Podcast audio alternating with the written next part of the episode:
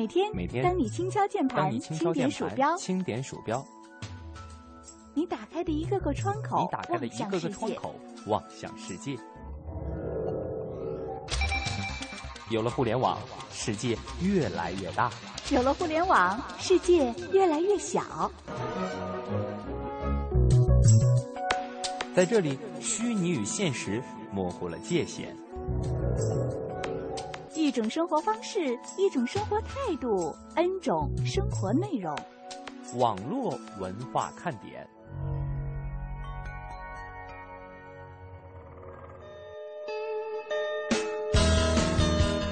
网络文化看点今日微语录。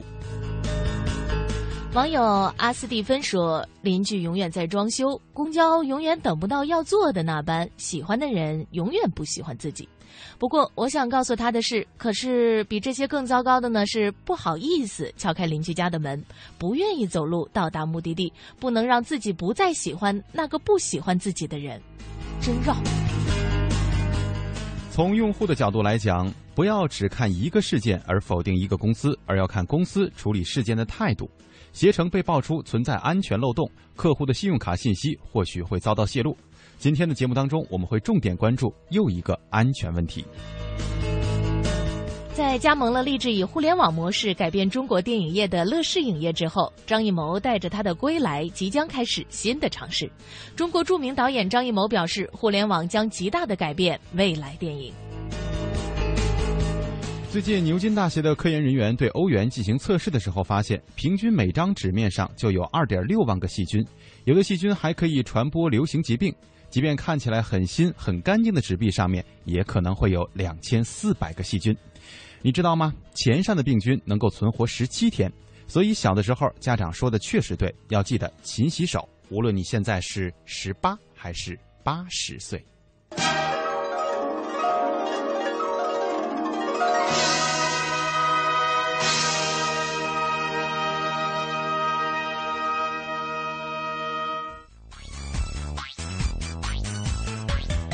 北京时间十五点零三分，这里是正在直播的中央人民广播电台华夏之声网络文化看点。大家好，我是蒙蒂。各位好，我是文燕。星期一快乐。嗯，星期一我们要给大家带来一个好的消息。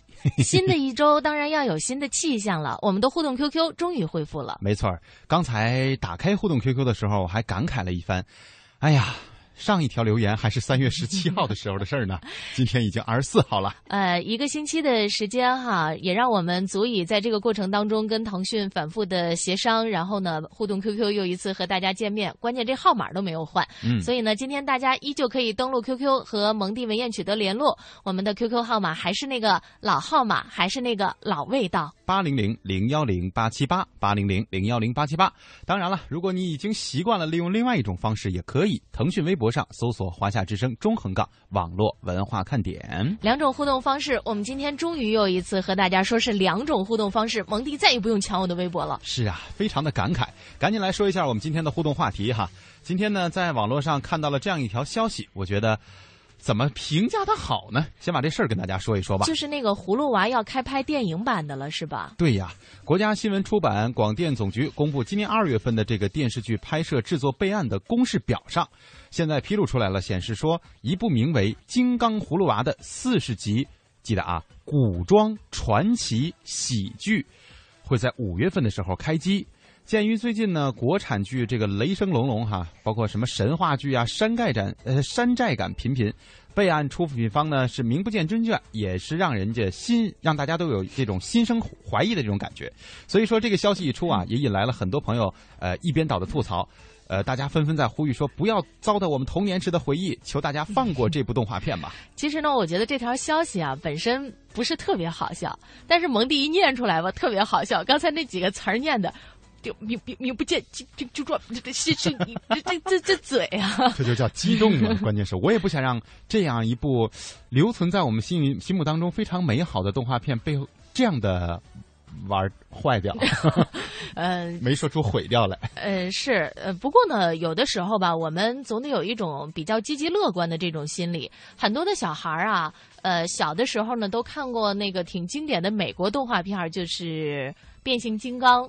当时啊，变形金刚拍第一个电影版一的时候，很多人也不认同，说：“哦呀，那怎么可能？是不是？它怎么能够进行变形？要知道，在动画片里边可以实现，并不代表真人版的也同样可以实现啊。”是，但是拍出来这个电影以后，大家说：“哇！”但是吧，我觉得有个问题，就是你看变形金刚跟金刚葫芦娃比吧，还有点差距。为什么呢？这个本身变形金刚就是讲究科技的。现在咱这三 D 技术啊，什么电影拍摄的技术，咱也不太懂哈，反正就特别的先进嘛。所以说呢，这个让它真正实现这种变形啊，跟人类的这个互动，好像也并不是什么难事儿。可是你说金刚葫芦娃，无非也就是一些什么仙术啊，或者是这个隐身啊，什么这些，我觉得要是变成了一个国产电视剧的话。恐怕就没那么好看了，因为大家印象当中的很多神话电视剧哈，神话题材的电视剧拍出来都是天雷滚滚啊。呃，还真是。前一阵儿看那个新版的《封神榜》，里边有一个桥段呢，是说要去找一个什么救命的仙草。后来这个救命的仙草终于找回来了，结果呢，当时大家普遍的一个反应，哦，原来这个救命仙草就是一根萝卜。对，这人参跟萝卜长得又有点像哈。哦，然后我们就明白了，其实这里面是有内涵的。今天呢，我们也想问问大家哈，你对像这些经典的动画片拍成电影或者是电视剧啊，是一种什么样的看法？嗯，你希望啊，在你的童年当中看过的那些动画片，哪一部可以被拍成真人版的？同时呢，也想问问大家，想要谁来演这个主角？比方说，在这个《金刚葫芦娃》当中，我们知道大反派是那个蛇精。嗯，还有那个蝎子哈。嗯，然后大家就会说，让那些锥子脸的女明星们来演吧。嗯，那蝎子谁演？谁演爷爷呢？还有这个七个葫芦娃还得差不多高，关键是要真的是穿成那样。会不会感觉就跟那个娱乐节目当中演的什么大咖秀之类的？哎呀，这事儿吧，我觉得咱也不用操心，咱就等着最后看结果。今生永远的最爱说，我想啊，如果大头儿子和小头爸爸拍成电视剧，应该不错吧？但是想不出来哪个明星演员适合演大头儿子和小头爸爸。哎，你们再帮忙想想，哪个小演员的头比较大，哪个大演员的头比较小，就合适了。这问题还真挺绕的。关键呢，我觉得可能他另外一个名字就。叫《爸爸去哪儿》，我最近啊重温了一下那个电视连续剧《天龙八部》，哪一个版本的？呃，就是那个比较老那版本，哪年都记不太清楚了。啊，演员呢？就是那个谁嘛，什么高 高高虎啊，之之那个还有那个呃胡军那一版，对对对，就对对那一版。然后我觉得吧，其实《天龙八部》呢，可以从另外一种意义上说，它是《爸爸去哪儿》。嗯，你看是吧？乔峰找着了他爸啊，然后那个虚竹找着了他爸哈，还有那个段誉找着了他爸哈，还有段誉的若干个妹妹找着了他爸哈，最最最后总而言之就是。爸爸去哪儿？所以说，我们中国的作家们很有先见之明啊，能火的都是有原因的。是这位朋友的名字，我们实在是有点看不懂哈。他说：“呃，说起动画片呢，我想说，我看的，我想说我真的看不懂。呃，动画片看不懂。”他说：“是我智商太低了吗？”呃，是你太成熟了。呃，也许是吧。呃，这个金先生也叫左左什么呀？左交啊，左文呢？从这个角度上来看，你一定不是火星来的。嗯，这些词儿我真的，这些字儿我真的认不出来哈。他说上次一直没有找到你们，我是在深圳的，上学的时候就喜欢听华夏之声。哟，这么一说的话，你也得听了听龄也得达到二十多年了吧？给给有这么长吗？咱频率有这么长时间吗？从小学开始吗？咱频率有二十多年的历史，我怎么不知道？有有有有有，我我我以我自己的这个，我是看着华夏之声长大的。呵，不过这位朋友来的早，不知道来的巧，是吧？跟我们进行互动，你要真是前几天互动吧，我们也收不着。嗯，今天呢，您发了，哎，我们还就在这上面了。呃，这个 Dragon 四十八给我起了一个这个职务啊，管我叫班主任。他说希望呢，范冰冰能够主演，最好就是演蛇精。呃，这个算不算哈？他说这个非常的关心美女啊，这个当然很正常了。嗯哼，蚊子说让我演蛇精，你演爷爷，凭什么呀？他占我便宜啊？凭什么呀？关键是他得演的那么美，我得演的那么老。对呀，而且还那么命运多舛，是吧？就是咱俩都不满意。你的意思是你演那个葫芦娃？嗯，那还得选一选演哪个娃比较好，还不能演那隐身的，你知道吗？演了半天只有声儿。实在不行就演穿山甲吧。哎，或者是演一些道具之类的哈。好，这就是我们今天的互动话题，两种互动方式已为已经为大家敞开了啊！欢迎大家来跟我们进行互动，我们畅所欲言，说一说你心目当中或者说原来曾经看过的那些动画片啊也好，动漫也好，哪些可以翻拍成真人版？其实说起来啊，我还真是看过一部分的这些呃动画片或者是动漫改成真人版的，嗯但是往往不是很理想。啊、比方说，演员的选择方面，我老觉得是这个演员吧，好像是挺有名气的哈，嗯或者说是新生代的一些从什么这个选秀节目当中出来的这些演员啊，你觉得哎，大家我们大家都知道他，可是他并不累，并不适合这个角色，有的时候就会让我们脱离这个原本我们看到的那种感受，光看明星了。就是出戏呗。对呀。所以说，我觉得这个选人才，去选这种演员复古哈，拍出我们原来的那种感觉，还真的是一件挺难的事儿呢。呃，一般这个事儿吧，是吧？呃，这都是导演要去考虑的了。当然了，我们要考虑的呢，就是有关于互联网上的这些内容啊。今天呢，我们也来关注一个和我们每一个用户有着切身关系的这个事儿。嗯，漏洞报告平台乌云网二十二号在官网上公布了一个消息，说携程网安全支付日志存在漏洞，用户的银行卡信息会被黑客任意读取，大量用户银行呃银行卡的这个信息啊泄露，其中呢就包括了持卡人的姓名。身份证号、银行卡号等等，这个漏洞已经经过了携程的确认。不过呀，在二十三号下午，携程网也发布了回应，表示说，共有九十三名用户的支付信息存在潜在风险，已经通知更换信用卡，并给予相应的补偿。嗯，你说现在这个购物、订票、吃饭哈，什么东西，包括打车，我们都可以通过互联网来实现交易。那么目前我们也确实面对着越来越普遍、越来越多样的网上支付手段，我们的信息安全应该如何保证呢？携程面对这次的网络安全事故，又做出了什么样的解释？我们也来听一听记者的调查报道。主动披露携程存在漏洞的是乌云漏洞平台。这个位于厂商和安全研究者之间的安全问题反馈平台，在二十二号公布的信息显示，由于携程用于处理用户支付的安全支付服务器接口存在调试功能，将用户支付的记录用文本保存了下来。同时，因为保存支付日志的服务器未做较严格的机械安全配置，存在目录便利漏洞，导致所有支付过程中的调试信息可被任意骇客读取。三六零首席隐私官谭晓生这样分析携程在调试过程中出现的漏洞。他这次犯的错误呢，就是他调试的时候，他把东西存下来了，存这一步本身就是潜在来说就是存在问题的。像 CVV 码之类的这种东西呢，因为属于特别敏感的信息，尽可能不要存的，哪怕在调试过程中都尽可能不要存的。第二个是他存的东西呢，放到了一个别人从网站的外部能够访问的，和这个现实中生活中发生这种很类似。他把这个信息记下来了，然后呢又没把它给放好，又让别人这个黑客能够从这个呃就网站上能够去读到这些信息。问题出在这儿。乌云漏洞平台公布的信息也得到了携程方面的确认。携程发布声明表示，这是携程旅行网在技术调试过程中出现的短时漏洞。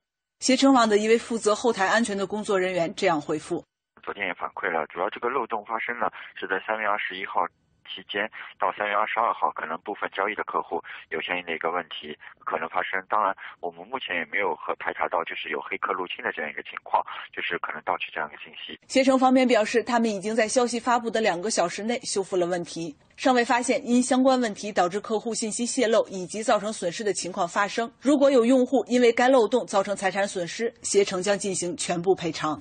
携程这边最大的保证就是，如果后续安全漏洞造成财产损失，我们将会进和进行全额赔付。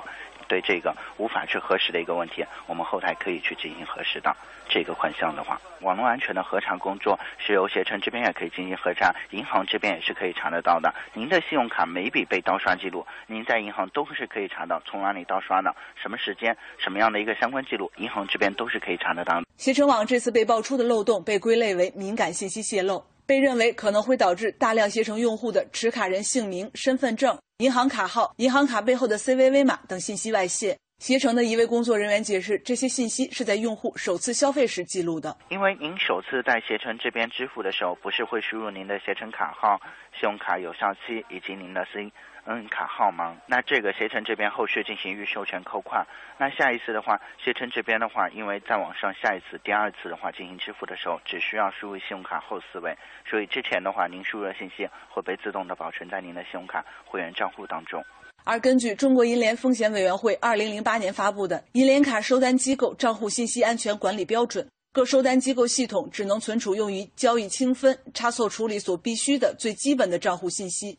不得存储银行卡磁道信息、卡片验证码、卡片标识代码以及卡片的有效期。而携程的日志中存储的信息已经超过了这一标准的允许范围。其中，银行的 CVV 码被认为是无卡购物的最后一道防线，信息一旦遭到窃取，足以被用于信用卡盗刷。携程存储用户的 CVV 码的做法遭到了普遍的质疑。三六零首席隐私官谭晓生，它作为这个一个卡的验证手段，它可以让用户输入，输入完了之后呢，它应该会找相应的卡中心。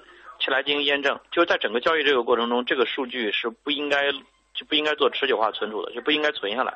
它可以用，但是不能存。对此，携程旅行网后台的一位工作人员这样解释：我们是一个呃网络支付嘛，对吧？网络支付平台，那这个支付平台的话，可能是需要 CVV 码进行相应的一个验证的。那当然，我们也是需要，就是客人把把这些信息告知我们，才进行相应的一个验证，嗯，进行支付。这个算是违规吗？这个具体的话，这个我们呃目前来说的话，目前来说我们也确实没有接到这方面的一个反馈。比如说之后，那你们还会记录这个码吗？呃，这个的话，因为呃，最终的话，我们也会对于这个事情呢，给给所有的公众嘛一个最最后的一个呃答复的。因为我们目前的话，相应的这个部门嘛，也正在排查相应系一些系统的一个问题，呃，到底是导致这样这样一个情况。所以呢，我们所有的这个最终的话，还有一个官方回复的，并不是说我们这件事情就这样结束了。作为综合性的旅行服务公司，携程网主要提供包括无线应用、酒店预订、机票预订、旅游度假。商旅管理以及旅游资讯在内的旅行项目，有超过一点四亿的会员用户。这次被爆出支付漏洞，尤其是记录了包括信用卡 CVV 码在内的隐私信息，引发了不少人对于网上支付安全的担忧。它这个洞，它其实是两个洞，就比如它的日志的从外部可以读取的洞，我相信一定补了。但是它存 CVV 码这件事情，内部是不是处理，我们现在是不得而知。这个其实是很危险的。不少携程的用户在看到消息之后，选择连夜向银行申请取消信用卡。招商银行信用卡中心的一位工作人员介绍。由于这两天换卡的用户较多，有可能会影响到用户按时收卡。很多客户都遇到这个问题了，所以说就就是突发事件，可能也会对我们的制作卡片以及邮寄卡片带来很大的压力的。一般一个星期之后可以收到，但是这个事情太突然了，很多客户都可能都会涉及到换卡，就会在邮寄方面、制作卡片方面都会有时效的影响。三六零首席隐私官谭晓生认为，携程被爆出存在泄露信息的漏洞，这一事件只是孤立，不能就此认为互联网支付不安全。不仅仅是网网上支付，所有的支付方式都没有百分之百的安全，绝对安全是没有的。只是说说在线的安全，我觉得相对应该来说还是安全的。企业来说呢，我觉得对于这种用户隐私啊，就是这种敏感信息的保护啊之类的，要有足够的意识。在谭晓生看来，携程的信息漏洞问题也提醒了各互联网公司应该更加重视用户的隐私信息保护，应当有专人来负责用户的隐私保护。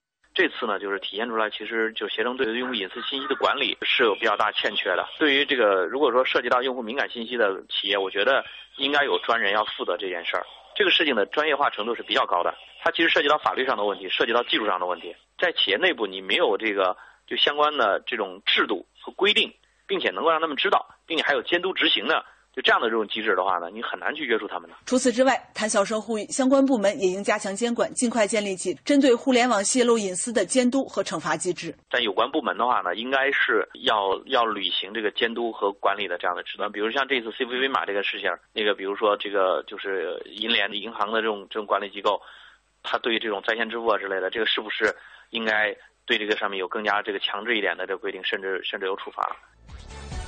这个消息哈，我知道的时候，我也心里咯噔一下。说真的，因为你也是用户是吗？对，而且其实呃，应该说是很长时间的一个用户了。用的很频繁，曾经哈，现在可能这段时间因为工作忙，所以用的少了啊。然后我的这些信息啊，在里面我还特意给他输入的还比较全，所以这个消息出来以后，我也是 连夜就赶紧去更换了自己的银行卡。对，赶紧去上面看了一眼，后来发现啊，实际上的情况是只有一部分的朋友可能是受到了这些影响，所以他也没通知我。我等于也是白折腾了哈。但是确实也能够通过我的这个表现，能够看得出来，就是大家对于自己的这个信息安全真的是很在意的。而且网上真的突然出现了这样的一个消息以后，会弄得有点风声鹤唳的，谁都会对自己的这个信用卡信息也好，自己的身份信息也好，特别的在意。没错，但是呢，你说在这个时代当中啊，这样的一些应用也真的让会让我们的生活变得更加的方便和快捷。嗯，呃，我们一方面呢很担心自己的安全，另外一个方面呢又的确离不开它，所以在这个过程当中呢，也是需要这个。相关的这个企业啊，不断把这个安全等级往上提升。另外一个呢，就是我看到呀，现在有很多的这个企业，比方说你在注册某一个网站的时候，它这个安全密码是有等级的。嗯，希望大家都往那个强的方向去进行设置啊。对，不要这个设置的比较简单，这样是很容易被破解的。而且刚才这个。报道当中啊，那个专家提出来的安全专家所说的有一点特别需要大家注意的，就是他提到了一个什么 CVV 码儿哈，嗯，这个码是到底是什么呢？实际上就是咱们银行卡背面那个呃信用卡哈背面那后面那个三位数字是这个，所以说这个数字呢，一般都是每一回咱们去支付的时候需要自己去输入的，不要随意的把它留到网上，因为一旦你的这个所谓底线被突破了，那你的信用卡真的就变成公开的了。对，呃，你看，我们这不是一直在主持网络文化看点节目嘛？嗯，然后在朋友们心目当中呢，也觉得我们对于互联网啊特别的了解。我前两天有一个朋友，他想在网上买一瓶香水他说：“你不是网络文化看点的主持人吗？你肯定又特别会网购。”然后当时我又觉得特别不好意思，说我不行。嗯哼，然后我就给他去买，然后我就在网上比哈，有这个两款呢，都说自己是正品，嗯，一款贵一点，一款便宜点。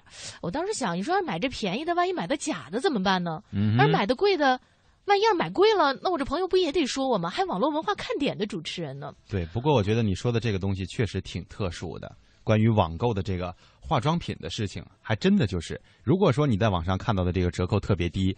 那就俩字儿，假的。哎，你像之前哈，我们在网上可能会看到这样的消息：这个小黑瓶儿，哎，有人有朋友用哈，我们就不说哪个品牌了。其实我也不知道哈，就知道挺有名的。我知道，但我不能说。就这个品牌还挺贵的，是吧？好像好几百呢。嗯，说。呃，空瓶的一个只需要四块八，这个渐变色的高档喷雾瓶一个只需要三块五，还有可以大量批发，量大从优。也就是说，实际上我们在网上看到的这些商品，它的本身成本特别的低。那低的是为什么呢？这个东西它并不是真的。嗯，是的，目前呢，这个化妆品的网购市场啊，鱼龙混杂，充斥着假货、劣货、水货。有一位网友啊，叫随风的烟雨透露说，去年他从一个网站买的大牌洗面奶，和朋友从国外带回来的同品对比，就发现自己买的比国外买的。稀很多，嗯，抹在脸上一点质感都没有，简直就像是水一样。对我们不光是问了这个网友，也问了在淘宝上经营化妆品的店主啊。一位店主呢，在网上已经卖了三年的化妆品了。他说呢，不少的网店卖家拿到的原样化妆品之后，往往会采用一比五或者是一比九的比例去进行稀释，包括有一些团购网站上的名牌化妆品，也都是大部分哈都是这种高仿的假货。因此，这部分产品即便是低至一折，仍然是利润惊人呐。嗯，呃，那么是不是能够？向质监部门求助呢？我们也了解到，质监部门只负责生产环节的质量安全。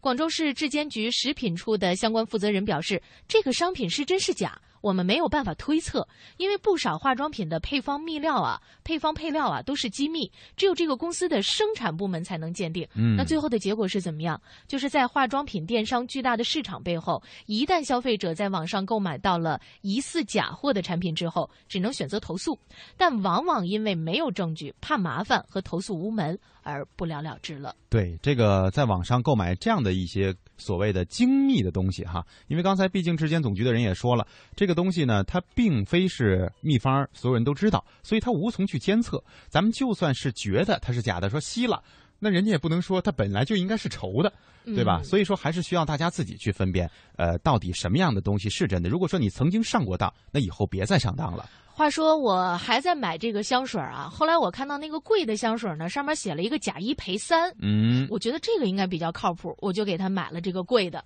后来过了两天，我朋友打电话把我给骂了一顿，人说假一赔三，直接给我寄了四瓶劣质香水来。嗨，所以说啊，这个人家所说的假一赔三，我觉得是在玩一个文字游戏。这个怎么叫假呢？如果说他用的原料啊之类的本身可能跟你在专柜上买的这个不一样，那可能叫假的，或者说味道完全不一样。如果说我只是稀释了。你能说它是假的吗？嗯，对吧？所以说哈，大家一定要注意自己去分辨。有的时候，其实自己脑筋一转，就明白商家是用什么样的手段来做出这个推销的形式了。哎，呃，罗海中说这个密码安全等级的问题，他说密码是太强了吧，我自己总是忘。其实呢，一般这个密码设置的比较复杂呀，它是有一个记忆规律的。嗯，比方说蒙蒂的那个密码是吧？就好像你知道似的。等着你，等着你，等着你接呢。我才没那么容易上当啊！你再比方说，有一些网民朋友设置的密码，相对来说等级比较高，像这个一首古诗，比方说“一行白鹭上青天”嗯的首字母，首字母，然后那个“一行白鹭”的这个“一”呢，它可以用一二三四五六七八九十十一十二里边的那个“一”。嗯，幸好您说全了。你说二三四五六七八九十里边的那个一是吧？来代替一下，对，打乱啊。嗯，这样呢，就是数字跟你的这个字母这么结合起来，呃，它是有记忆规律的，你就会相对来说呢更容易记一点。肖田丽说：“这个你们好，今天呢没有时间听你们的节目了。”呃，没事。后边发了一系列的各种各样的表情啊，呃，挺可爱的，表达了一下自己复杂的心情。我们今天这个互动话题说的是动画片翻拍真人版啊，我们来看看大家的答案。案里不着迷说《秦时明月》，哎，他觉得这个动画片翻拍成真人版的应该不错。我们也觉得这个题材，因为有点那种古代战争啊什么这种感觉，呃，说白了，其实拍起来也相对容易，大家接受起来呢也容易一些，因为毕竟我们很多朋友还是比较喜欢这种古装啊、战争啊这类的题材的电视剧的，觉得还挺好看的哈。哎，是不是有一个那个动，就是网络游戏叫《仙剑奇侠传》，是被拍成了电视剧，对吧？嗯，对，有的是哈，各种各样的电视剧都会被，呃，各种各样的游戏也好，包括一些动画片啊、动漫也好。很多都已经搬上了银幕。真心创始说他喜欢柯南，他说要是能拍成真人的话，希望武艺啊，这是一位演员嘛，他说希望武艺演演柯南啊。是，那我觉得你要是演工藤新一还可以，要演柯南的话，这身高 你找一小孩儿。对，这问题还是比较大，而且关键是像那么成熟的一个小孩演出来，其实这种演员真的很难挑的。嗯，所以这个动画片翻译成呃翻译了改编成电视剧，还真的是在挑演员方面比较费脑筋啊。是，星哭说，我看过呃侠岚的动漫。到现在还没有拍完，我觉得这个拍成武侠玄幻剧应该还不错。艾伦说：“如果是我呢，我会希望《海绵宝宝》拍成电影，而不是冗长无趣的电视剧。”哎，这个观点我觉得有一定道理。很多东西我们可能觉得要拍成电影的话还可以接受，要是把它这个剧情拉长了，好像就没有那么可以欣赏的那种很好的感官了哈。嗯，微笑后冰冷的心说，他希望能够，他说现在喜欢看《熊出没》，呃，他说也应该能拍吧。呃，后来我问他，就算问住了哈。我说那谁演熊呢？他说这个还真没想过。倒是想到了谁演光头强了是吧？嗯。俺们那嘎都是东北人。对，还有人说这个刚才我们说的金刚葫芦娃哈，说吴莫愁可以来来演。然后我说你是让他演爷爷吗？他说我觉得他可以演蝎子精，蝎子精是个男的。哎，你说这个精精怪怪的哈，就是所谓的这个妖精啊，嗯，大家普遍觉得应该是八八六版还是八七版的那个《西游记》里边啊哈，那些妖精都选的很漂亮，嗯，大家都很喜欢，而且很符合这个角色的定位哈。什么玉兔精啊，离仙呐，嗯嗯，还有蜘蛛精，对啊，等等等等吧，都都给大家留下了比较深刻的这个印象哈，嗯。天空的距离说，如果让一位明星演来来演葫芦娃呢，我觉得王祖蓝可以。这个应该是一个算目前来说根深蒂固的一个印象，是因为他在娱乐节目当中把这个所谓葫芦娃扮演成真人版的这个角色一炮打红了哈。嗯，所以大家就在心目当中觉得是这样子的。嗯，单调旋律也不能那么老是恶搞嘛，对吧？那还还剩六个呢。对呀，一个人演七个角儿。呃，蚊子就说葫芦娃。我们点心们来演呀，我们点心们这么多，没有问题啊。咱们演一个葫芦娃群是吧？这葫芦娃家族的事儿，这是。单调旋律说七龙版呃七龙珠的这个真人版真是毁了心目当中的悟空啊。嗯，这关键是他没有尾巴，也不能真正变成那大猩猩啊。女孩很拽说，霞兰霞兰霞兰霞兰，我最喜欢了。就关键是跟刚才我们的这个微博上那个朋友进行了一个互动，可是霞兰是谁，我们俩不知道。哎呀，要不说咱俩没童年呢？也不见得，咱俩没有现代的童年。好了，广告来了，我们先听，一会儿再聊。二二零一四同城金融云服务领航者央财云城强势登陆，登录三 w 点 cnfn 点 tv 或下载安卓手机客户端，即刻注册财富共享。这里有权威专业的投资机构，这里有热门抢手的理财产品，这里应有尽有。入驻央财云城，共创财富未来。央财云城，指尖上的金矿。春秋战国时期，秦国政治家商鞅立木取信的故事流传至今。谁能把这个木头搬到北门，赏十金。嚯，十金来！这真的假的？信不信？我才不信！赏五十斤。五十斤呢？这么多，过了就不行了。来，我来。嘿，嘿。赏！从此，商鞅得到了大家的信任，他的变法主张也得到了推行，诚信恒久远，美德代代传。讲文明树新风公益广告。我们都有一个梦想。中央人民广播电台香港之声携手香港青年交流促进联会，共同推出“梦想舞台二零一四”，为你的梦想加油助力。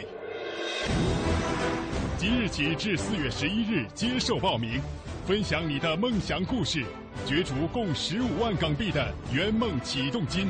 让我们为你的梦想筑起平台，为你找到逐梦的同行者，为我们的梦想注入生命力。详情请关注中国广播网，三 w 到 cnr 到 cn。北京时间三三点多了。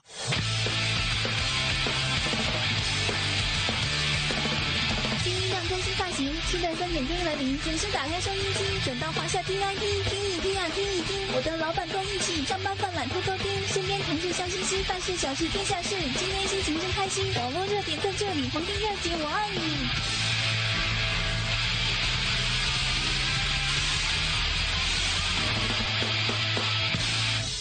什么呢？肯定是你呀。好，欢迎大家回到网络文化看点。刚才又有朋友给我们解释了一下这个什么霞岚哈，然后说了另外一些我们根本不知道的名字。千钧、陈烨、陈月、展池、叶，大概应该是里边的这个角色吧？有可能吧，反正你再说的再细点，我们依然是不知道啊。不知道啊，不知道。雪杨玲，欢迎一下我们这位新朋友。他说：“这《喜羊羊》和《灰太狼》要是拍成电视剧，不敢想象是什么样的。”嗯啊，关键是呢，咱们的演员吧，可能不太好出名儿，他得戴上这些面具什么的。对，突然我就想到了一个想法哈，就是大家总会觉得我们特别喜欢那种动物，以动物为原型的电视剧，可能我们希望它能拍出来。可是拍出来以后，我觉得那是一定会影响我们的观感的，一定会让我们觉得好失败的，因为毕竟和人和这个动漫里边的这个动物角色差距实在是太大了，所以让一个演员去演那个，咱们总会觉得有点别扭的。所以我觉得，如果大家去想哈，就或者是希望它能够拍成真人版，最好还是选那个以人为根基的。所以大家就说了，像海尔兄弟啊，还有那个聪明的一休啊，咯叽咯叽咯叽咯叽咯叽咯叽，对，这些都不错，挠痒痒的那种感觉哈。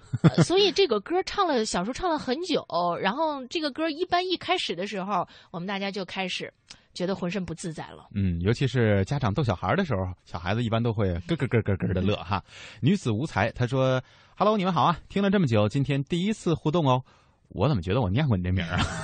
他说以后啊会经常来互动的。小时候喜欢看《犬夜叉》，蛮好看的。拍成现代版的话，应该也还不错哦。嗯，周末一人游说，对于中国翻拍动画片的连续剧神马的都不太看好，那个特效呀很让人无语。拍成电影的倒觉得不错，比方说《西游记之大闹天宫》啊。嗯。他说如果要是国外来拍葫芦娃呢，那葫芦娃一定是从外星来的，比方说某某陨石到地球来怎么怎么，然后蛇精神马的呢？就一定是被这个陨石辐射，或者是被咬到了怎样？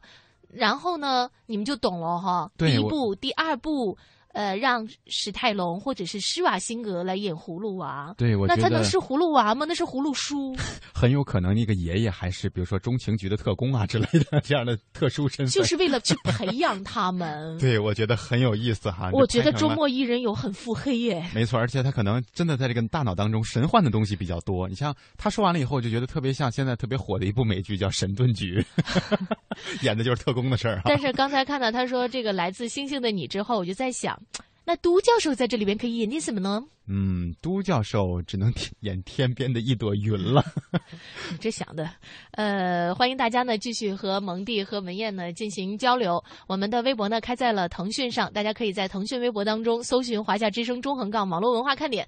我们今天说到互动方式的时候，感觉特别有底气。对，今天我们的 QQ 终于是恢复正常了，八零零零幺零八七八八零零零幺零八七八。我们在上面也看到了很多呃经常听节目但很少来互动的朋友们，简称为新朋友们哈，当然是加引号的，非常欢迎大家来到我们的节目当中。哎，接下来我们来说说上班这个事儿吧。上班玩手机这个事儿，还说上班，大家说我们一说上班我们就想哭。对，但是这个事儿呢，我觉得有点嚼头哈。上班玩手机啊，很多朋友跟我们互动的时候呢，就是通过手机来互动的嘛。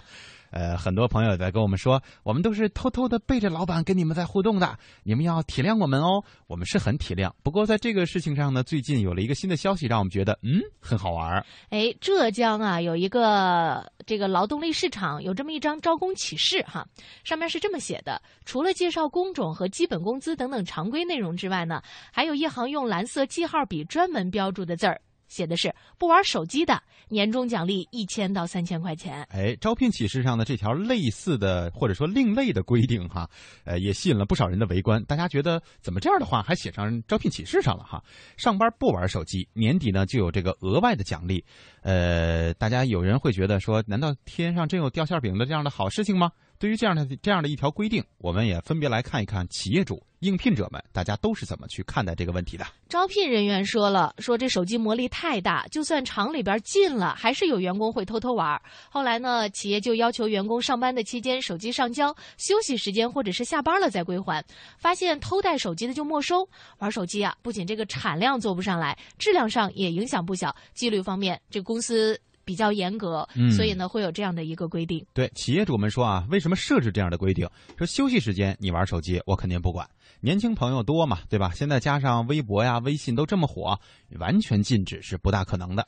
但是上班的时候玩手机呢，隐患就很多，不仅是影响工作效率，而且会导致产品的质量和数量都在下降。最大的问题就是，如果是在工作当中，员工注意力不集中，很可能会引发事故。不光是对产品，对于厂子来说，甚至可能会对个人造成不堪设想的结果呀。那么，我们也想问一下我们的各位听友啊，大家对于这件事儿是怎么看的？你是支持的呢，还是反对的？嗯，目前来看呢，有一些支持的应聘者觉得这个是很好，是吧？对。本来上班的时候就应该集中精力，但是呢，也有人一说。呃，如果我要是实在是有一些电话什么的，或者是真正的比较重要的一些信息，我又应该怎么办？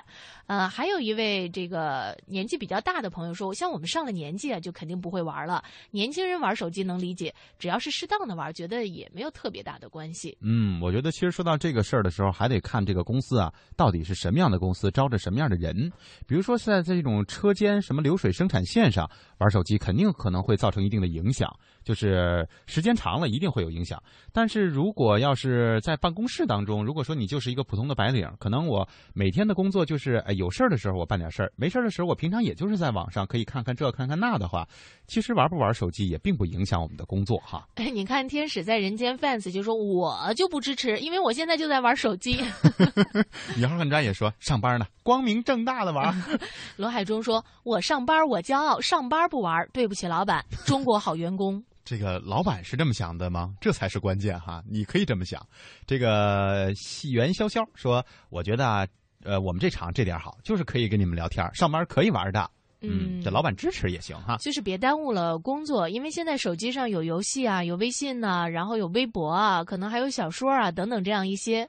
然后真的他就。”特别让人容易一头就扎进去出不来。嗯，后后来呢，就一直想看，看了以后呢，就不想上班，不想工作。那这样的话呢，这真的是不行。就像前两天我的一个这个小小朋友跟我说：“你看你们上班了多好，是吧？我们这每天还得写作业，嗯，特别一开学，那感觉是特别特别不好。我说你知道吗？呃，要按照蒙蒂今天给我们发互动话题的这个节奏，应该是说你造吗？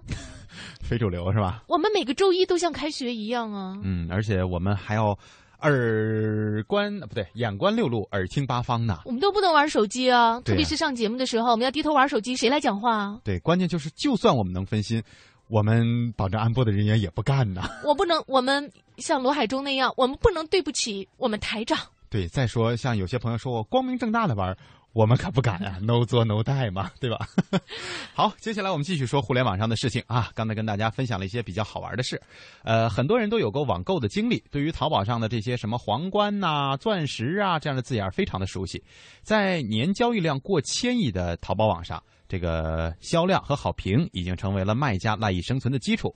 通过皇冠、钻石等信用等级，买家呢也可以很直观的判断这个卖家的信誉度，挑选出人气、口碑都非常不错的产品。而这一切实际上都是基于淘宝网以交易记录为核心的所谓信用体系。但是呢，我们要告诉大家，这样的信用体系并不完美，因为有一些不良卖家通过大量重复的虚假交易，把自己的信誉和好评刷上去，目的就在于通过虚假的高信誉度来骗取消费者的信任。嗯，其实淘宝网啊，对于卖家的信用清查也一直没有停止。去年年底，马云呢，哎，你说马云不都已经不干 CEO 了吗？怎么还成天老出来呀、也曾经对炒作信用的商家表示绝不妥协。那么这些虚假交易究竟如何产生，又为何屡禁不绝呢？在一座三线城市生活的小宋是个八零后，白天他经营着一家小店，到了夜晚，他则是一名给网店刷信誉、刷好评的刷客。小宋说，不少卖家为了生存发展，会找他们寻求不能见光的刷单业务。就好比咱们那个卖东西的那个摊儿，你一看哇有销量，信誉又好啊，一看好评啊，好评也不少，这东西肯定不错。他人一般都有从众心理，一看这个店店铺又没信誉，然后这个销量又没有，你买吗？这条卖家寻求的违规发展捷径，也一直不断得到淘宝包括商品下架、关闭店铺，甚至永久封号的严厉打击。刷客小宋说：“淘宝在打击，但卖家有需求，因而他们也能在夹缝中摸高一丈。你要是狂刷的话，这个淘宝啊系统也能监测到，肯定也会发现异常的。一般一个支付宝可以绑五个号吧？一个号它一个月一般都会要求周不过五，月不过十五，就是你每周拍的单子不能超过十个，一个月不能超过十五个。在卖家与刷客之间，最重要的一环就是作为中间人的刷客工会。所谓工会，就是在 YY 语音软件上类似于群聊的组群。”基本人数上限为一万人。以刷客小宋所在的工会为例，总人数有三千人左右，全体在线人数保持在一千人上下。工会架构第一层是团，分别由主管、主持和押款负责管理。团的下一层分有个组，由组的主持负责发布刷单任务。可以说，刷客工会是一个组织严密、分工清晰、人数众多的网上刷单公司。简单的说，工会在接到网店卖家的刷单业务之后，会由主持发布刷单任务，由具体刷客来接单操作。主持会对刷客进行全程指导和监督。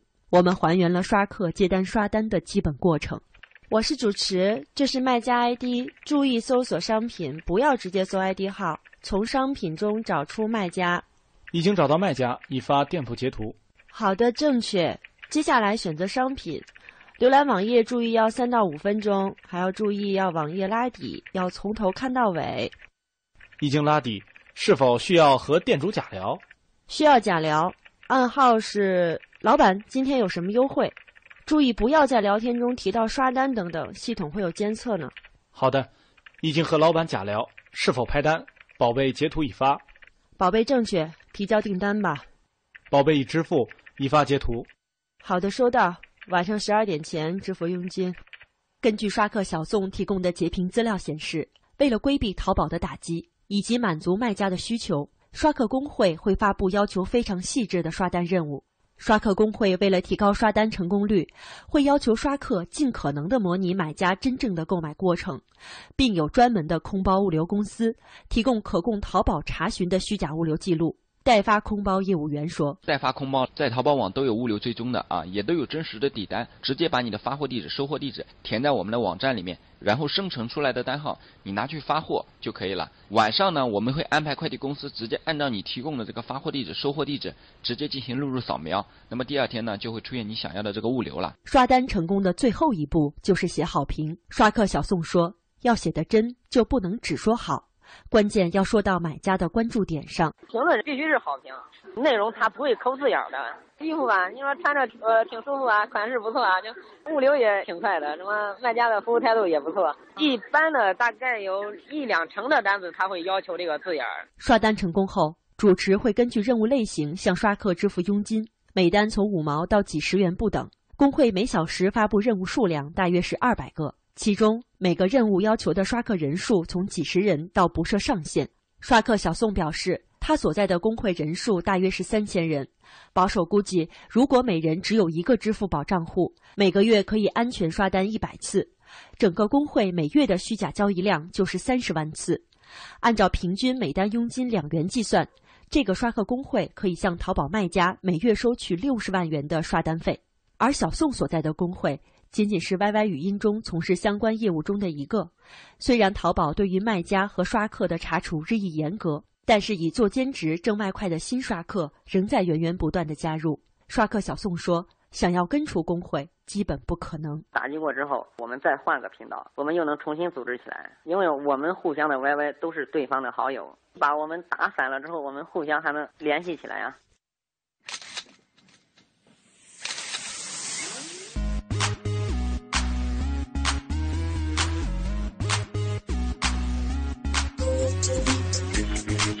Thank you.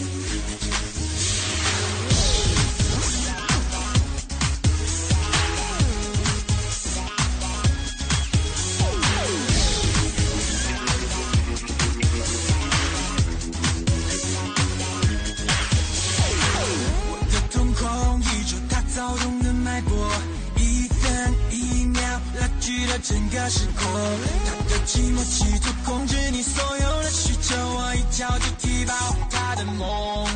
各种的闪烁，我想他没有借口，他不想再逗留，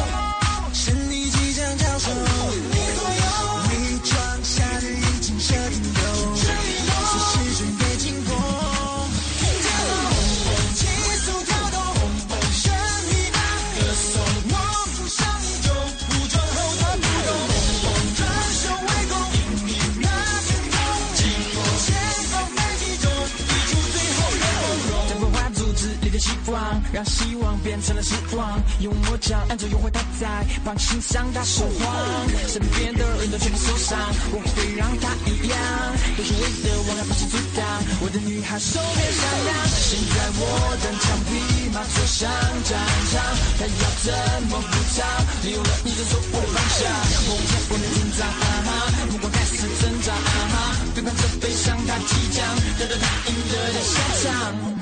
瞳孔，一句话躁动的脉搏，一分一秒占据了整个时空。他的寂寞企图控制你所有的需求，我一脚踢爆。各种的闪烁，我想他没有借口，他不想再逗留，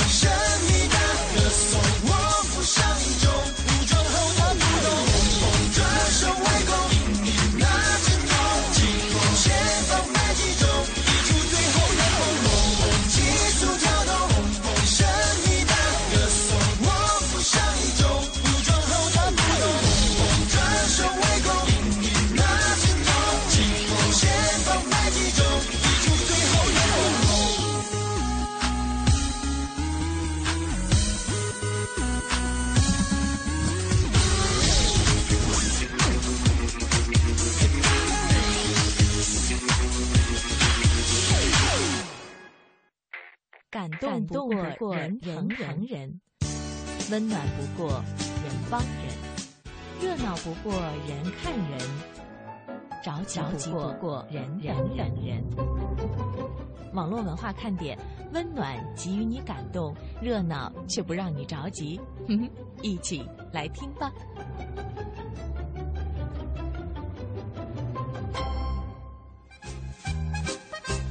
好，刚才有朋友问我们说，你这 QQ 不是群聊啊？不是，我们有一个群三四三四三零三六。嗯，这是我们的 QQ 群。我们在节目当中互动的这个呢，只是我们的一个企业 QQ 啊，一个终于走上正轨的企业 QQ 啊！哎呀，说起来很激动啊！呃，就是没有经历过失去，怎么明白拥有它的珍贵呢？真是啊！刚才呢，很多朋友也跟我们在聊这个，一个是上班可以玩手机这个事儿哈，跟我们各种炫耀啊，说的我们这心真是哗哗的在流血呀。呃，那个初夏遇见你就说我们天天上班儿玩手机看电视，呃，我就特别想问一下，这是什么好工作呀？，对，关键是玩手机还可以理解，你怎么还能看电视呢？天天，嗯、难道就是相关的行业吗？比如说做手机、做电视这种啊？嗯，淡淡的忧伤说我们厂很自由，不忙的话你怎么玩都不管，要是忙的话就不能玩了，你也不好意思玩啊。嗯，这倒是，其实可以凭自觉性来进行这样的一个选择，对吧？嗯，蚊子说不玩手机怎么跟你们互动？然后这个时候我就觉得我特别面变得马上没原则，要不咱三点到四点你们可以玩一会儿，对，感觉就是突然要还是妥协吧，是吧？然后四点一过你们马上就不玩了。不过也没关系，咱俩也没有从来没有支持过说上班就不能玩手机嘛，对吧？嗯啊啊，我们只是分享了这样一个消息而已，呃，或者是说适当的玩手机啊。对、那个我们并不代表老板啊。呃，那个他说淘宝啊，那些钻呀，有一些都是刷来的，我就帮朋友刷过，拍下付款，然后朋友又用另外的支付宝再把钱还给自己。嗯，这有点就是在刷的感觉了啊！阿里不着迷说买东西不能看好评，你得看差评才能了解这个商品，这还真是。我还曾经真的是询问过很多这个所谓资深买家哈，嗯就是可能在淘宝上玩了很多年了，而且呃有非常丰富的这个经验的人，他们就最重要的一点，人家说很简单，你就看那个不好的，这个不好的一定是真的，呃，好的它就不一定是真的呀。就关键，你比方说这样的一些信息，物流很快呀，呃，掌柜的人很好啊，嗯等等这样一些没有说明这个商品到底怎么样，对，就有可能都是一些敷衍的话语，就让你觉得反正它是个好评而已，对吧？就是款式不错呀，是不是？嗯，别人穿着不好看，好评。啊是吧？都都都这样啊，这这这都不是特别能够抓住关键信息的内容。对，所以也要提示大家一下哈，就是如果你们在网购的时候需要这种信用评级啊，或者说给这个商品做一个评价的话，呃，尽量的把这个留言写的丰富一点，写的有价值一些，这样实际上也是在帮助我们广大的网友网友去做一些选择。你刚才说的那词儿也对，网友嘛，嗯，玩淘宝嘛，玩一玩就行了哈。独语说，我这个手机呢，就算是偷偷的在玩儿，呃，反正只要别让老板发现，我们也不管。这个梦影情缘说，我用的是流量听你们节目呀，可以不听歌吗？嗯，呃，那要不然把歌那段你先闪过去，你先关了，然后等歌放完了，你估摸着那歌放完了，你再接着听。对，关键就是无论你用什么，就是无论我们放什么，你只要在用流量听，它都是要走流量。呃，我我明白这个梦影的这个意思哈，嗯，他就是说想听我们讲话嘛，他觉得哦听歌比较浪费嘛，对不对？哦，有可有可能有可能，就是你看，你这一个小时的节目是吧？你们俩说了一个小时的话，我觉得我今天买的这件东西特值。嗯，然后你们放了三首歌，你你们歇了十五分钟不值，差评。哦，有道理。但是我突然这么一你这么一说吧，我就突然觉得咱俩这么样这么强硬的态度，是不是有点对不起那些歌手？人家唱个歌也不容易，关键。就是好不容易说想在你们电台放放，然后打一打自己的知名度哈，你们还不给机会。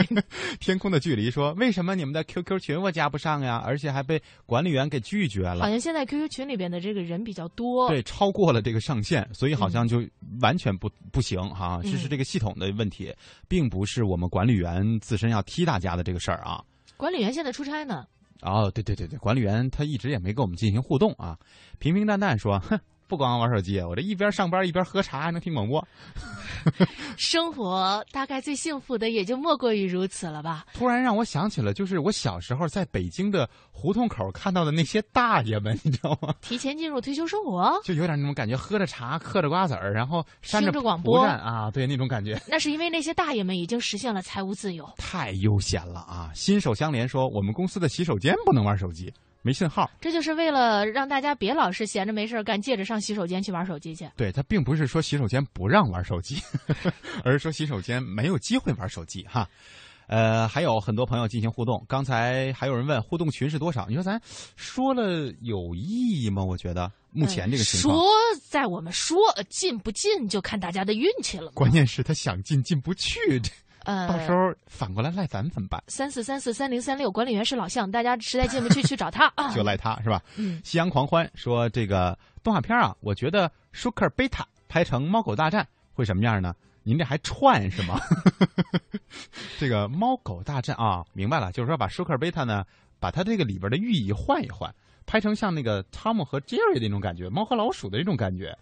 呃，好像有点违背我们这个原著和我们小时候看的那种感觉吧？哎，你看人家零点他们厂就挺好的，有 WiFi 哈，嗯、然后呢还能够看电视，然后呃，罗海中说蚊子啊，蚊子来了。就有的时候我们看这个大家的互动呢，经常说，哎呀，我今天来晚了，我今天特别忙啊，所以来晚了。我跟你说，其实一般情况下你要迟到了，说这些理由吧，都不能足以打动我们。嗯哼，你要是说陛下。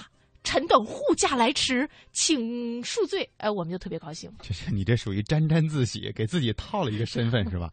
当然了，如果实在不行呢，跟我们解释的理由就是老板在呢，老板在呢，我们还是可以理解的啊。今生永远的最爱说，有一次啊，网购给中评，那个店家拼命打电话让我改好评，后来就把他这个电话号码给拉黑了。哎，我觉得这样的店家真的差评。不过，其实从经营的角度上来讲，如果他是真正是没有利用什么所谓刷的方式哈，呃，在给你寻求一个如何改成好评，我们也可以理解一下这个店家经营的不易。但如果说呢，他是属于我就是为了这个好评而来的，我管你用什么样的方式，你就必须得给我改成好评，那这太霸道了。对我们一律不能妥协啊。嗯这个平平淡淡在申诉哈，说我是小伙子，我才二十四，不是蒙哥说的那个老大爷。呃，知道，就是你已经实现财务自由的小伙子嘛。嗯，这个你看，有人不爱听歌，有人还问歌呢，一直向前走，说你们刚刚放那首歌什么名啊？魏晨千方百计，就为了应和我们刚才所说的那个刷淘宝嘛。哎，最后这一两分钟的时间，我们给大家说个事儿啊，给大家做一个提醒。沈阳市公安局铁西分局最近有一条微博引发了关注，就是当心马航 MH 三七零 QQ 盗号木马。嗯，因为这个马航 MH 三七零成为网络热词之后呢，有人借此就开始做坏事儿了。较早的提醒是来自公安部的这个官方微博，说监测发现有病毒团伙利用马航失联客机事件，伪装成件相关报道、真相等，通过 QQ 和邮件传播 QQ 盗号木马。安全专家提醒网友，在查看马航事件等热点新闻的时候，务必注意安全防范。进入到这个权威网站当中啊，进行查看，不要随便点击链接。没错，这也是一个老生常谈的话题了哈，不要随便的接受陌生人在 QQ 或者其他的这个客户端当中给你随意传来的这些好像很敏感或者很像好像很热点的这些所谓的文件，里边一定是有猫腻的。是的，这个天使在人间说，就就一两分钟了。嗯，那再说一句掏心窝子的话吧。你要说什么？周三再见。明天我们要去学习一下哈，所以明天呢正好也是没有节目，我们补充完了能量，来跟大家一起汇报一下。好了，我们周三再会喽，再见，拜拜。